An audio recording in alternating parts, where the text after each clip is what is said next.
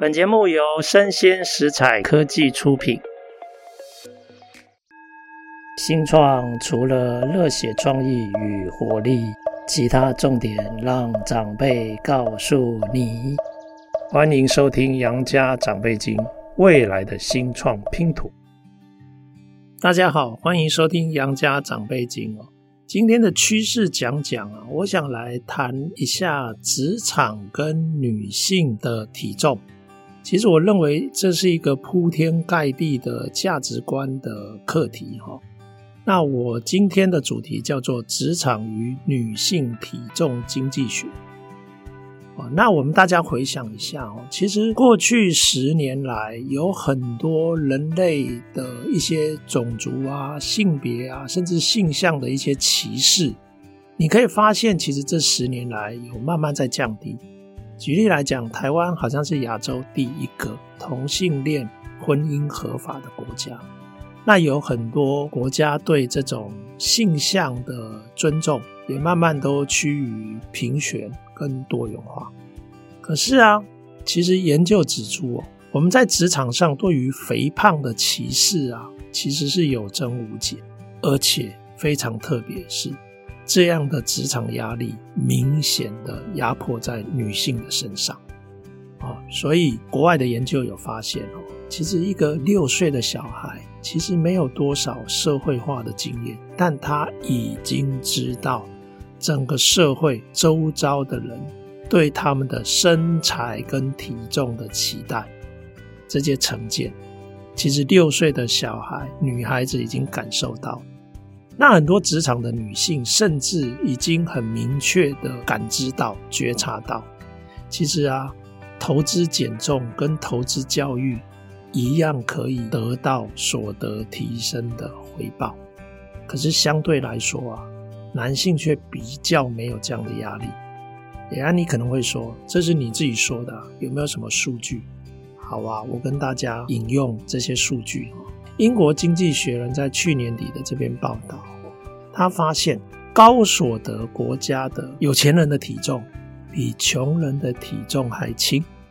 那他们常用的指标是，比方说 BMI 相对于肥胖人口的比例。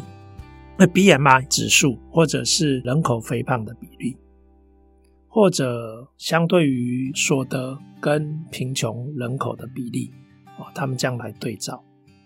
那我们蛮常听到的一个解释，诶，为什么有钱的人他体重比较轻？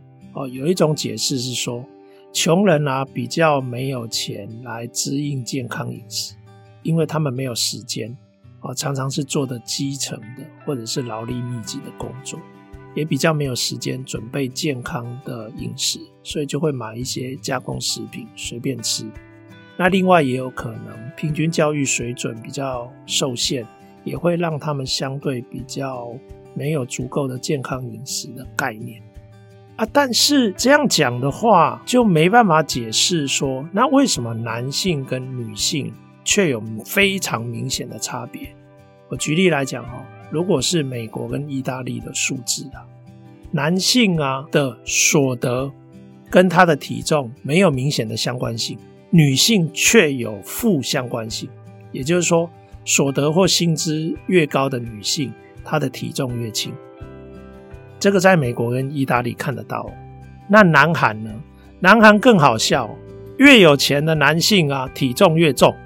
所以男性的体重跟所得竟然呈现正相关，可是女性完全颠倒，女性是非常显著的负相关。越有钱越要让自己瘦，或者越瘦才有机会越有钱。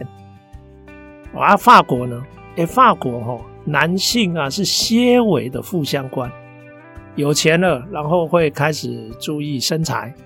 或者注意身材哦，比较容易有钱。可是女性却是明显的负相关，所以这个都在在显示，在这些国家，可以看得到女性啊所得跟这个体重啊负相关的这种现象啊，非常非常的显著。啊，有些人可能会从诶职业啊，因为不同的职业，比如说诶演艺人员，可能女性相对比较多，那是不是演艺人员女性就被要求要瘦一点？然后也许演出的机会比较多，薪资比较高。诶，可是演艺人员占我们的整体行业其实比例多少？以美国来讲，连一帕都不到。啊，有人也会说，诶，那这种体力活啊的工作，男性比较多嘛？哦，啊，但是体力活的工作在美国也大概占不到五帕。所以其实职业的性别差异，哈，不容易解释刚刚这类的这种体重跟这个所得高低的这种相关性。啊然后甚至有很多的研究显示哦，体重比较重的女性，她的平均工资比较低耶。在美国、英国、加拿大、丹麦这些国家的研究，这种工资的差距竟然会显著到一成哦。但是男性却没有这样的体重跟工资负相关的现象，而且啊，很多人都指出这一类的研究啊。极可能是普遍低估的，因为啊，你甚至有可能会因为体重过重而得不到工作的机会，它都不会在可收集的数据里面哦。所以啊，减轻体重对工资的影响啊，相对于你提升自己教育程度，然后提升工资的影响，很可能不相上下。哦，所以你可以选择读更多的书，拿更高的学位，自己好好的写论文，然后来取得高薪。但是你有可能可以维持曼妙苗条的身材，哦，那你有可能会有得到高薪的这种机会哦。那有一个长期的研究，他研究二十年的数据哦，这个是美国的研究哈，那我跟大家分享。也就是说，一九八零年代到两千年千禧年之间，其实肥胖的人口是倍增的哦。但是体重刚刚讲的体重的所得差别待遇，我们把它叫做肥胖折价，或者是这个纤瘦的溢价，它不但没有改变，反而更为凸显。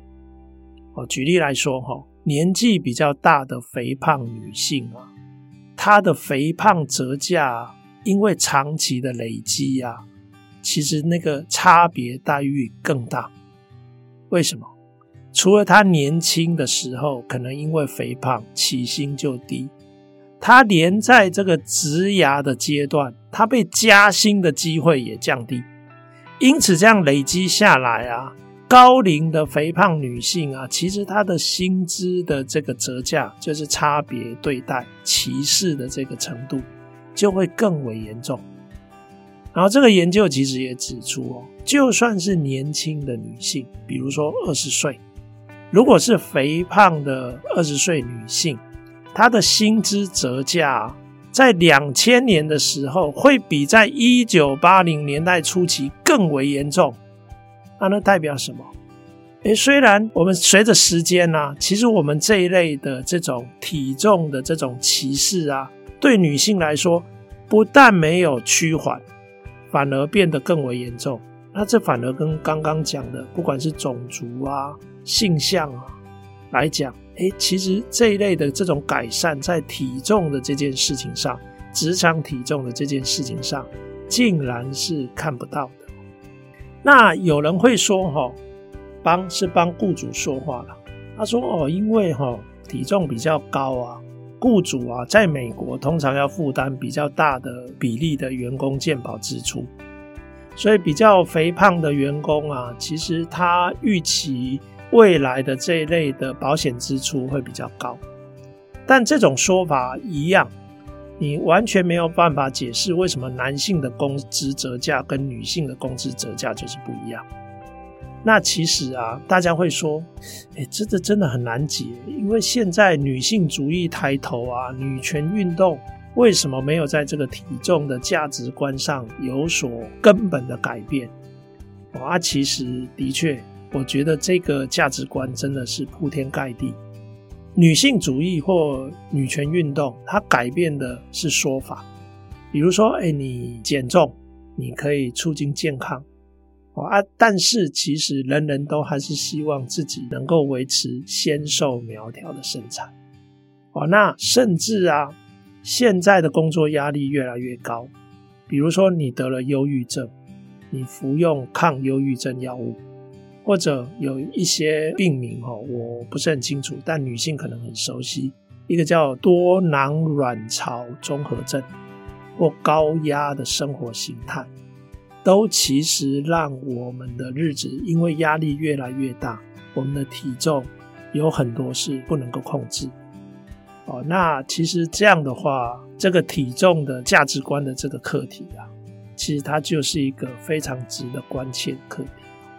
那我们现在讲的所谓的友善职场，我认为整个大方向应该是有助于这一类的这种歧视的慢慢趋缓。因为我们所谓的友善职场，其实从很多面向来讲，比如说职场的多元化以及弹性。哦我们讲多元化是包括年龄希望更多元，所以我们愿意让高龄者跟年轻的工作伙伴一起在同一个职场。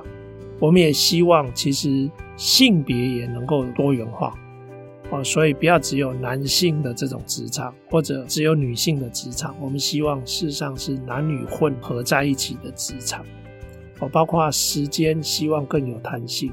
包括距离、场所也更有弹性，因为这样哦，因为混龄，你的资历跟专业很可能可以进行多元的互补，然后因为不同的想法跟观察事情的角度，也可能会鼓励更多的创意，因为这里面会有很多的不同意见的激荡，所以也有很多研究提出。多元职场也有利于职场的创新跟创意。啊那我觉得其实多元职场有一个很重要的以人为本的价值。因为我们人跟这个组织啊，之所以会交汇，是因为组织追求的目标跟我们个人追求的生命价值有交集，有交集就自然而然会结合。但是不能因为职场而让个人失去他的主体性，啊，所以我觉得，其实以树冠来说，树冠的职场也是追求高度的弹性啊。我们目前男性有四位，我们女性有五位，所以总共有九位，其实大致上还算平均。那我们的工作时间的确走的就是一个弹性化的时间。我们有约定说，会议的时间以外，其实大家尽量可以保持弹性，不必立刻回复。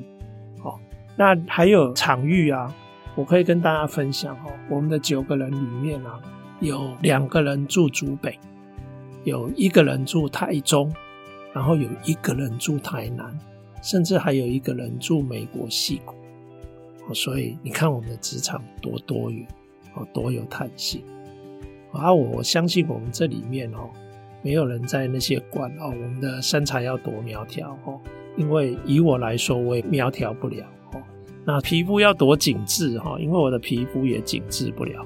哦，慢慢我们就会变得不会有那么特殊的这种偏颇的这种价值观强压在我们的伙伴身上。好啊，那今天这个比较轻松的议题的分享，其实说起来我是觉得不太轻松的哦。但是还算蛮新奇的，跟大家分享，希望这些资讯对大家有所启发。好，那谢谢各位听众的收听，我们下次见。